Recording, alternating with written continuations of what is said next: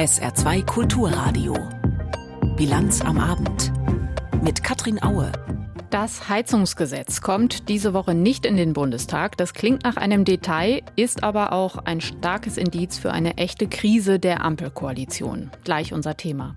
Außerdem berichten wir über die Kämpfe im russischen Grenzgebiet Belgorod und über Chancen und Risiken von Altersdiversität in der Arbeitswelt. Herzlich willkommen zur Bilanz am Abend.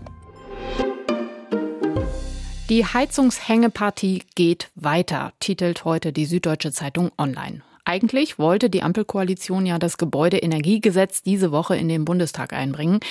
Die FDP war ohnehin skeptisch, hatte, als der Gesetzentwurf verabschiedet wurde, zwar zugestimmt, aber dabei gesagt, an diesem Gesetz haben wir noch einiges auszusetzen. Die FDP-Fraktion wird dann im Bundestag noch einiges verändern wollen. Jetzt aber verhindert die FDP sogar, dass der Entwurf überhaupt ins Parlament kommt. Zum Ärger von Grünen und SPD. Philipp Eckstein berichtet. Den ganzen Vormittag über gespannte Blicke in Berlin auf die Tagesordnung des Bundestags. Taucht das Gebäudeenergiegesetz doch noch auf, wird die erste Lesung angekündigt. SPD und Grüne hatten in den vergangenen Tagen unmissverständlich klargestellt, sie wollen das Heizungsgesetz im Parlament beraten. Dazu gebe es eine klare Vereinbarung. Rolf Mützenich, Fraktionschef der SPD am Montag. Die FDP hat jetzt noch 24 Stunden Zeit, der ersten Lesung des Gesetzes zuzustimmen. Ebenfalls am Montag, unbeeindruckt, FDP-Generalsekretär Bijan Djerzarei. Unter Druck lassen wir uns äh, mit Sicherheit auch nicht hier an der Stelle setzen. Damit war klar, am heutigen Dienstag muss es eine Entscheidung geben. Eine Seite zieht den kürzeren.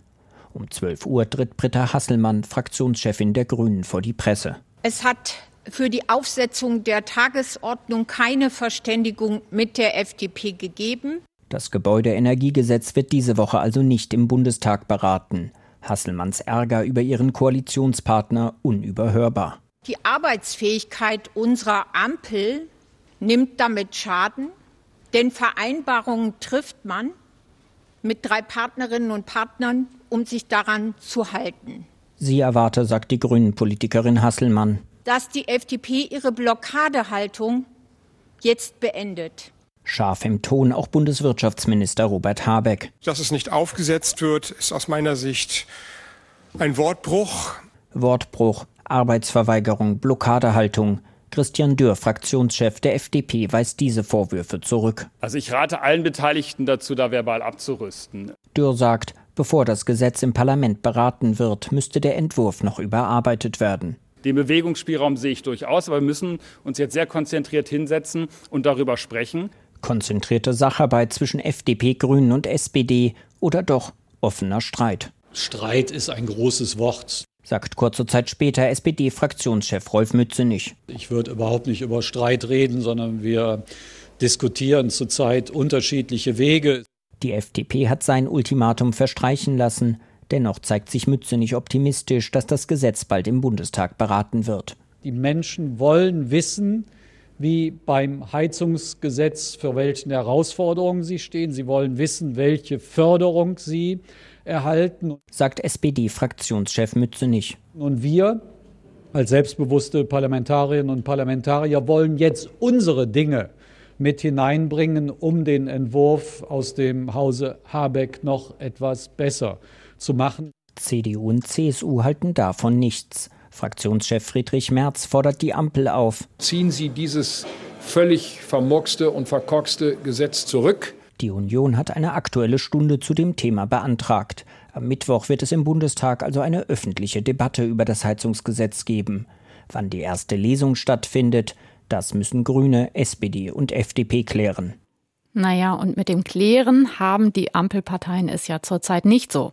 Entsprechend hart geht unser Hauptstadtkorrespondent Martin Ganselmeier mit der Regierungskoalition ins Gericht. Hier sein Kommentar.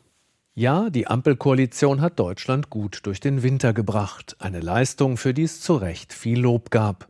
Und ja, auch für die Ukraine hat die Ampel geliefert. Sie hilft dem angegriffenen Land Stück für Stück, aber zuverlässig, im Unterschied zu anderen Staaten, die Weltmeister im Ankündigen bleiben. Doch für das Erscheinungsbild, das die Ampel in den vergangenen Wochen abliefert, gibt es nur ein Wort miserabel.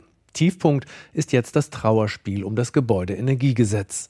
Bei einem solch weitreichenden Gesetz ist es zwar normal, dass bis zuletzt gerungen und gefeilscht wird, zumal es bei drei solch unterschiedlichen Koalitionspartnern immer mal haken kann. Aber was die Bürger derzeit erleben, ist nur noch Hauen und Stechen und Eigenprofilierung zu Lasten der anderen Regierungspartner. Von Partnern mag man gar nicht mehr sprechen. Die Liberalen handeln längst wie eine Opposition innerhalb der Regierung. Im 30-stündigen Koalitionsausschuss hatten sie zugestimmt, dass das für die Klimawende so wichtige Gebäudeenergiegesetz bis zum Sommer kommt. Davon wollen sie nichts mehr wissen und fordern ein grundsätzlich überarbeitetes Gesetz. Die Grünen beklagen einen eklatanten Wortbruch und werfen der FDP Arbeitsverweigerung vor. Die Handlungsfähigkeit der Bundesregierung sei beschädigt. Das alles klingt nicht nach Regierungspartnern, sondern nach Regierungskrise. Und was macht der Chef? Der Bundeskanzler lässt den Streit laufen und verhält sich gewohnt gelassen. Motto: nicht aufregen, es wird schon. Dass Scholz derzeit viel in der Welt unterwegs ist, wegen Ukraine, globalem Süden und Abhängigkeit von China, ist wichtig und richtig. Aber wenn zu Hause die Puppen tanzen, dann ist Präsenz und Führung gefragt. Ansonsten sagen die Bürger zu Recht, diese heillos zerstrittene Truppe kann uns nicht durch die Krisen führen. Scholz muss endlich die Liberalen zu mehr Koalitionsdisziplin mahnen. Das macht er ungern, weil er das schwächste Glied seiner Ampel nicht verlieren will. Doch eine Ampel, die immer nur gelb blinkt, ist auch kaputt. Zumal die angeschlagenen Grünen keine Lust mehr haben, dass immer nur sie die Kröten schlucken. Auch sie werden auf mehr Profilierung setzen und dann hat der Kanzler erst recht Probleme, den Laden zusammenzuhalten. Die selbsternannte Fortschrittskoalition muss endlich wieder das tun, was sie vor eineinhalb Jahren versprochen hat. Konflikte intern lösen und anschließend Ergebnisse liefern und diese umsetzen. Eine Regierungskoalition, die sich ständig öffentlich behagt, stößt die Bürger ab und sorgt für Frust. Kein Wunder, dass die AfD in den Umfragen immer stärker wird. Die Meinung von Martin Ganselmeier aus dem ARD Hauptstadtstudio. Anderthalb Tage lang herrschte Ausnahmezustand in der russischen Grenzregion Belgorod. Mehrere Orte dort wurden angegriffen. Viele Bewohner sind geflohen. Mittlerweile behauptet die russische Armee, die Region zurückerobert zu haben, aber die Lage ist noch ziemlich unübersichtlich. Hinter dem Angriff sollen zwei Anti-Kreml-Milizen stehen, und zwar russische Staatsbürger. Sie haben die Aktion möglicherweise von ukrainischem Boden aus gestartet und sind dann auf russisches Gebiet vorgedrungen. Wie es heute weiterging, berichtet Frank Eichmann. In Dauerschleife blendete der Infokanal des russischen Staatsfernsehens am Nachmittag ein Schwarz-Weiß-Video des Verteidigungsministeriums ins laufende Programm. Heftige Bombeneinschläge in einem eher landwirtschaftlichen Gebäudekomplex, darunter die Schrifttafel Vernichtung der Diversionsgruppe im Gebiet Belgorod. Der Sprecher des Verteidigungsministeriums, Igor Konaschenkov, erklärte ebenfalls am Nachmittag für offiziell beendet, was gestern Vormittag begann. Ein offenbar von ukrainischem Staatsgebiet ausgehender bewaffneter Angriff auf grenznahe Ortschaften, ausgeführt von vielleicht 80 bis 100 Bewaffneten mit mehreren gepanzerten Fahrzeugen. Im Zuge der Antiterroroperation wurden die nationalistischen Formationen durch Luftangriffe, Artilleriefeuer und aktives Vorgehen der Grenzschutzeinheiten des westlichen Militärbezirks Bezirks blockiert und besiegt. Die Überreste der Nationalisten wurden auf das Territorium der Ukraine zurückgedrängt, wo sie bis zu ihrer vollständigen Vernichtung weiterhin dem Feuer ausgesetzt waren. Über 70 ukrainische Terroristen, vier gepanzerte Fahrzeuge und fünf Pickup-Trucks wurden zerstört.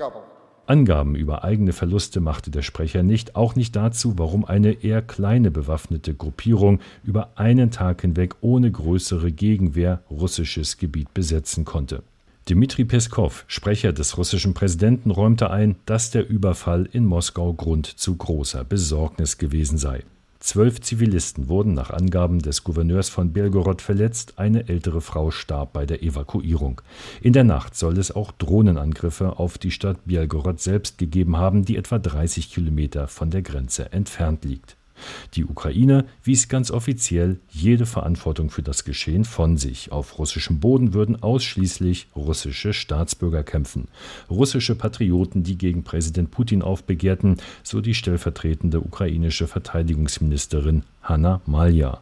Bereits gestern nannte der ukrainische Militärgeheimdienst die beiden beteiligten Gruppierungen, die Legion Freiheit Russlands und das russische Freiwilligenkorps. Während die Legion Freiheit Russlands mit freiwilligen und ehemaligen übergelaufenen Kriegsgefangenen in der Ukraine als Teil der ukrainischen Armee kämpft, ist das bei der zweiten Gruppierung offiziell nicht bestätigt.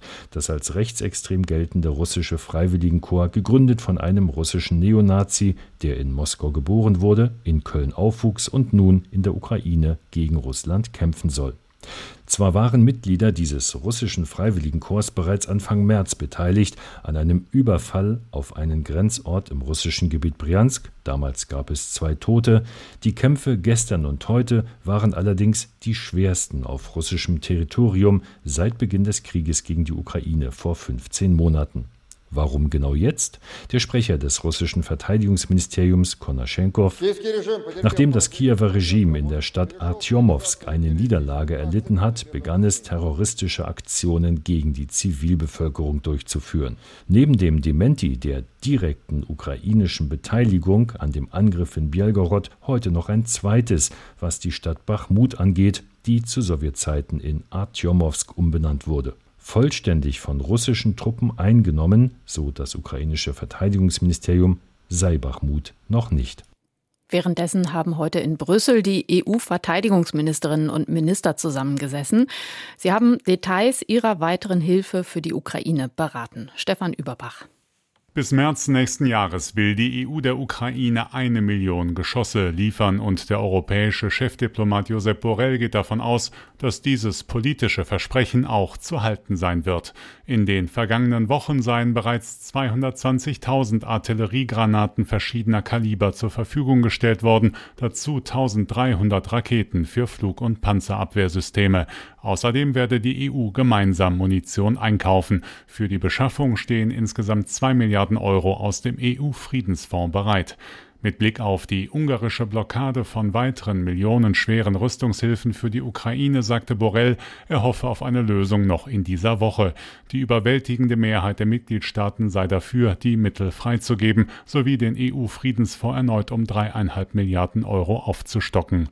Die Niederlande wollen gemeinsam mit anderen Staaten wie Belgien, Dänemark oder Großbritannien so schnell wie möglich damit beginnen, ukrainische Piloten an F-16-Flugzeugen auszubilden. Bundesverteidigungsminister Pistorius sagte, ein möglicher deutscher Beitrag werde gerade geprüft. Weil die Bundeswehr jedoch keine F-16 habe, werde man vermutlich nicht viel helfen können. NATO-Generalsekretär Stoltenberg, der als Gast zu dem Ministertreffen eingeladen war, nannte das Training einen wichtigen Schritt, der eine spätere Lieferung von Kampfjets möglich mache. Zur Kriegspartei werde das westliche Militärbündnis damit aber nicht. Neue Zahlen zu sexuellem Kindesmissbrauch haben wir gleich im Programm nach dem Nachrichtenüberblick von Peter Weizmann. Am Horn von Afrika sind mehr als sieben Millionen Kinder unter fünf Jahren mangelernährt und benötigen dringend Unterstützung. Bei rund 1,9 Millionen Mädchen und Jungen ist die Lage laut UN-Kinderhilfswerk UNICEF lebensgefährlich. In den vergangenen drei Jahren seien in der Region in Ostafrika Regenfälle ausgeblieben und das Gebiet habe die schwerste Dürre seit 40 Jahren erlebt. Die ärmsten Familien hätten ihr Vieh, ihre Ernten und damit ihre Lebensgrundlagen verloren. Zudem habe Gewalt die Lage verschärft. Morgen soll eine internationale Konferenz in New York über Hilfen für die Länder Äthiopien, Kenia und Somalia beraten. Im Streit über die Pflegereform hat die Ampelkoalition einen Kompromiss gefunden. Geplant ist, in den nächsten Jahren Leistungen schrittweise anzuheben. Darunter fallen das Pflegegeld, aber auch Zuschüsse zum ambulanten Pflegedienst und zu den Eigenanteilen im Pflegeheim. Ein Ziel der Reform ist es, Pflegebedürftige und ihre pflegenden Angehörigen besser zu unterstützen. Um die verbesserten Leistungen zu finanzieren, werden die Beiträge zur Pflegeversicherung steigen. Ab Juli von bisher 3,05 Prozent des Bruttoeinkommens auf 3,4 Prozent. Kinderlose werden 4 Prozent zahlen. Die Regierung in Italien hat ein erstes Hilfspaket für die Unwetterregion Emilia-Romagna geschnürt. Nach Angaben von Regierungschefin Meloni hat es einen Umfang von mehr als zwei Milliarden Euro. Außerdem müssen aus den betroffenen Gegenden bis Ende August keine Steuern und Abgaben nach Rom überwiesen werden. Eine Maßnahme wird auch Touristen in ganz Italien betreffen. Die Regierung in Rom hat angekündigt, auf jede Museumseintrittskarte einen Aufschlag von einem Euro zu verlangen. Das Geld soll direkt in die Emilia-Romagna fließen. Im Saarland soll ein neues Netzwerk die Städte und Gemeinden bei der Mobilitätswende unterstützen. Umweltministerin Berg sagte, das Netzwerk werde die Kommunen bei lokalen Fragen beraten und begleiten, um Angebote vor Ort zu erarbeiten.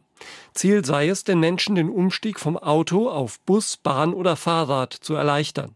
Laut Umweltministerium können sich Mitarbeiter von Kommunen in einem Lehrgang zum Mobilitätsmanager weiterbilden lassen. Das Budget des Netzwerks belaufe sich bis 2030 auf rund 1,3 Millionen Euro. Ein gutes Jahr ist Kerstin Klaus jetzt Missbrauchsbeauftragte der Bundesregierung. Als eine ihrer Hauptaufgaben sieht sie es, Erwachsene dafür zu sensibilisieren, dass Kindesmissbrauch meistens im persönlichen Umfeld stattfindet. Ihre dazugehörige Kampagne heißt Schieb den Gedanken nicht weg. Damit sollen Angehörige von Opfern dazu gebracht werden, ehrlich in die eigene Familie und in die Umgebung zu gucken und eventuelle Opfer zu unterstützen. Um zu wissen, wie viele Menschen das überhaupt betrifft und in welchen Zusammenhängen Missbrauch stattfindet, braucht es Statistik. Und genau die hat Kerstin Klaus heute gemeinsam mit dem Chef des Bundeskriminalamts vorgestellt. Kai Clement berichtet. Die Zahlen sexueller Gewalt gegen Kinder entsprechen 2022 zwar in etwa denen des Vorjahres, das Ausmaß aber wird dann deutlich, wenn man die Daten herunterbricht. In Deutschland werden also pro Tag 48 Kinder Opfer sexueller Gewalt. Sagt Holger Münch, er ist Präsident des Bundeskriminalamtes. Das zeigt, wie dramatisch das Ausmaß der Taten ist. Das gilt umso mehr, als es dabei ausschließlich um das sogenannte Hellfeld geht, also der Polizei bekannt gewordene Fälle. Und auch die gelangen erst dann in die Statistik, wenn sie ausermittelt sind. Deshalb lautet die erste Forderung von Münch und vor allem auch von Kerstin Klaus, der unabhängigen Beauftragten für Fragen des sexuellen Kindesmissbrauchs, das Dunkelfeld muss stärker erforscht werden, etwa durch Befragungen. Damit Politik zielgerichtet und qualitativ richtig entscheiden kann damit Ressourcen konsequent zielgerichtet eingesetzt werden können, damit dort vor Ort in den Kommunen, in den Ländern Maßnahmen ergriffen werden und damit auch der Bund das Seine dazu tut, dass Kinder und Jugendliche besser geschützt werden. Klaus fordert dafür ein nationales Zentrum zu gründen. Sie geht von Forschungskosten von rund 1,7 Millionen Euro pro Jahr aus. Diesen hohen, aber etwa gleichbleibenden Zahlen stehen deutlich gestiegene Werte bei Missbrauchsdarstellungen und Pornografie gegenüber.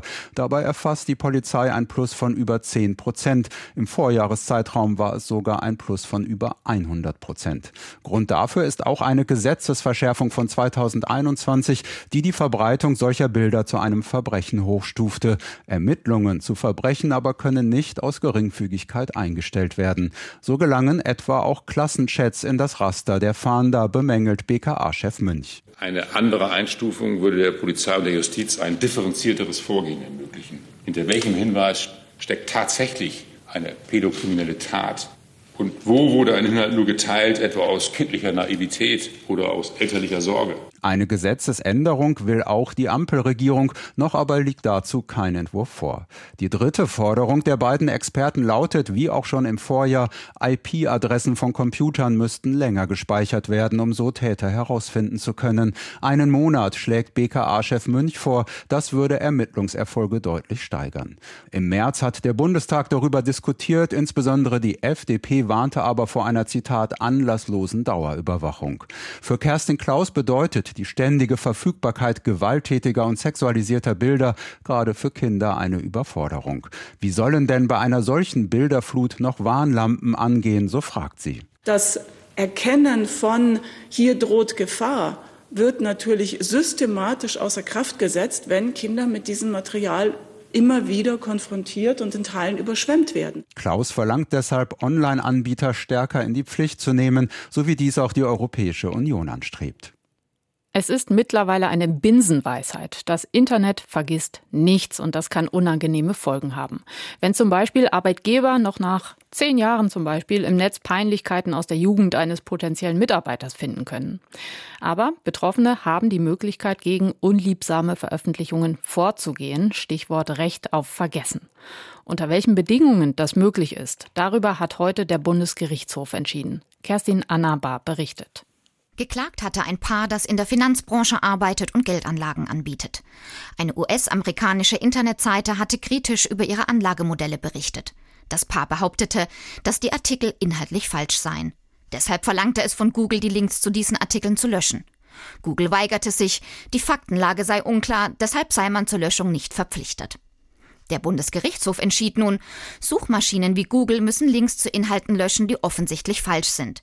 Diesen Nachweis müssen allerdings die Betroffenen liefern. Suchmaschinen selbst müssen bei der Suche nach Beweisen nicht aktiv mithelfen. Mit diesem Urteil setzte der BGH Vorgaben um, die der Europäische Gerichtshof im vergangenen Jahr gemacht hatte. Im konkreten Fall hat er die Klage des Paares, was die Artikel betrifft, jedoch zurückgewiesen. Denn sie hätten nicht den Nachweis erbracht, dass die Artikel offensichtlich falsch sind. In einem anderen Punkt gab der BGH dem Paar jedoch recht. So war der Anlageberater nach der Google-Suche auf einem Vorschaubild bei einem Helikopterflug über New York zu sehen. Dadurch, so der Kläger, werde der falsche Eindruck geweckt, dass sie als Anlageberater im Luxus schwelgten und auf Kosten ihrer Kunden lebten. Die Richter stellten klar, hier seien die Fotos ohne jeglichen sachlichen Bezug platziert worden. In so einem Fall sei das Zeigen der Bilder nicht gerechtfertigt, so der Vorsitzende Richter des sechsten Zivilsenats Stefan Seiters. Das Bild des Einzelnen ist eines der Hauptmerkmale seiner Persönlichkeit. Das Recht einer Person auf Schutz am eigenen Bild setzt in erster Linie die Kontrolle über das Bild und insbesondere die Möglichkeit voraus, dessen Verbreitung zu untersagen. Bei solchen Vorschaubildern müsse geprüft werden, ob es wirklich notwendig ist, sie zu zeigen, damit sich die Internetnutzer über bestimmte Vorgänge informieren können. Wenn solche Bilder wie im vorliegenden Fall ohne sachlichen Bezug gezeigt werden, sei das rechtswidrig. Dann müssen sie gelöscht werden. Heute am Diversity Day schauen wir beim Saarländischen Rundfunk, wie die Arbeitswelt besser werden kann, indem die Unternehmen vielfältiger werden. Grundsätzlich gilt ja als sinnvoll, dass die Belegschaften Leute unterschiedlicher Geschlechter und Herkunft haben, dass auch Menschen mit Behinderungen eingestellt werden und dass ebenso Menschen aus Akademiker wie Arbeiterfamilien im Team sind. Aber das kann natürlich auch Schwierigkeiten mit sich bringen. Wir wollen uns heute speziell mit dem Thema verschiedene Generationen in der Arbeitswelt beschäftigen. Und dazu habe ich vor der Sendung mit Professor Thomas Rigotti von der Uni in Mainz gesprochen. Er führt derzeit eine Studie durch zum Thema Altersdiversität in der Arbeitswelt. Herr Rigotti, kann man das grundsätzlich so sagen, je durchmischter ein Team auch altersmäßig ist, desto besser? Ganz so einfach ist es nicht. Tatsächlich hat die Altersdiversität im Team und in der Organisation großes Potenzial, Vorteile zu bieten im kreativen Zusammenarbeiten, in der Nutzung der Kompetenz und der Erfahrung der Älteren. Aber es ist auch kein Selbstläufer. Man muss sich auch um diese Altersdiversität kümmern, Perspektivenübernahme üben und die Führungskraft muss auch einen Blick drauf haben. Und es kommt auch auf die gemeinsamen Aufgaben an. Was können denn so typische Probleme sein, die auftreten können? Generell ein Problem kann sein, wenn Menschen in einer sozialen Gruppe zusammenarbeiten und es bilden sich Subgruppen. Das kann zum Beispiel das Alter sein. Es gibt die Jungen, es gibt die Alten, äh, die sich dann gegenseitig beäugen und gegenseitig Vorurteile haben und vielleicht nie auch richtig miteinander kommunizieren, sodass dann Konflikte, Beziehungskonflikte auch zwischen diesen Subgruppen bestehen. Das Alter ist nur ein Beispiel für eine mögliche Trennlinie in sozialen Gruppen. Wir haben im Team ein bisschen überlegt, was so typische Themen sein könnten, wenn das Alter sehr unterschiedlich ist. Vermutlich gibt es die ganze Bandbreite, oder? Ältere Mitarbeiter, die sich von Innovationen abgehängt fühlen und jüngere, die sich nicht ganz für voll genommen fühlen. Was ist Ihrer Erfahrung nach tendenziell das größere Problem? Ja, es sind natürlich klassische Stereotype, die Sie dann nennen. Die Jungen wollen immer weniger arbeiten und die Alten sind nicht mehr veränderungsbereit. Prinzipiell ist die Variation innerhalb einer Altersgruppe größer als zwischen den Altersgruppen. Also man findet eigentlich keine generellen Generationsunterschiede.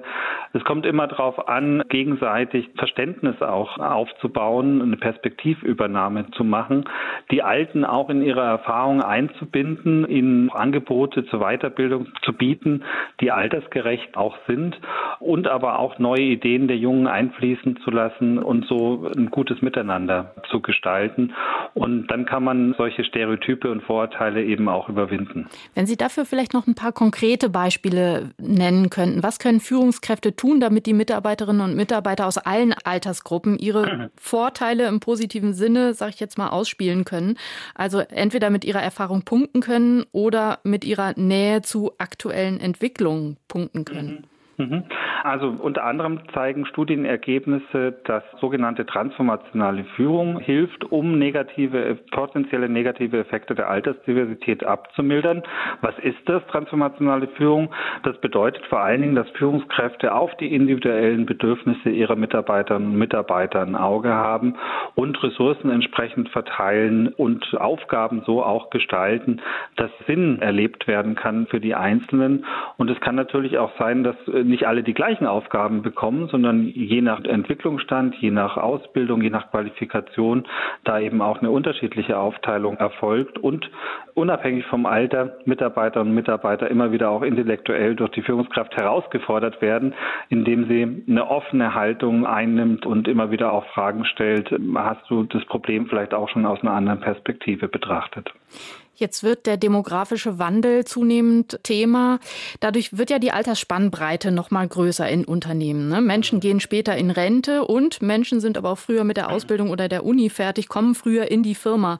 Wie sehr verschärft sich dadurch das Problem, das auftreten kann, dass verschiedene Generationen aufeinandertreffen mit allen möglichen Folgen? Ja, also viele Organisationen haben zunächst mal eher das Problem, dass sie relativ homogene Altersstrukturen haben und entsprechend dann zu einem bestimmten Zeitpunkt sehr viele erfahrene Mitarbeiterinnen und Mitarbeiter verlieren, die dann mehr oder weniger gleichzeitig auch in Rente gehen. Also da ist ein großer Erfahrungsverlust und ein Lernverlust für die Organisation, der nicht so einfach abgepuffert werden kann, dadurch, dass die Jungen nachkommen, die eben diese Erfahrung vielleicht noch nicht mitbringen. Und ja, die Entwicklung wird so sein, dass es dann zu einer größeren Bandbreite kommt. Einerseits haben wir zum Teil einen früheren Eintritt in das Erwerbsleben und aber auch einen späteren Austritt aus dem Erwerbsleben. Aber da greift wieder das, was wir zu Beginn unseres Gesprächs besprochen haben.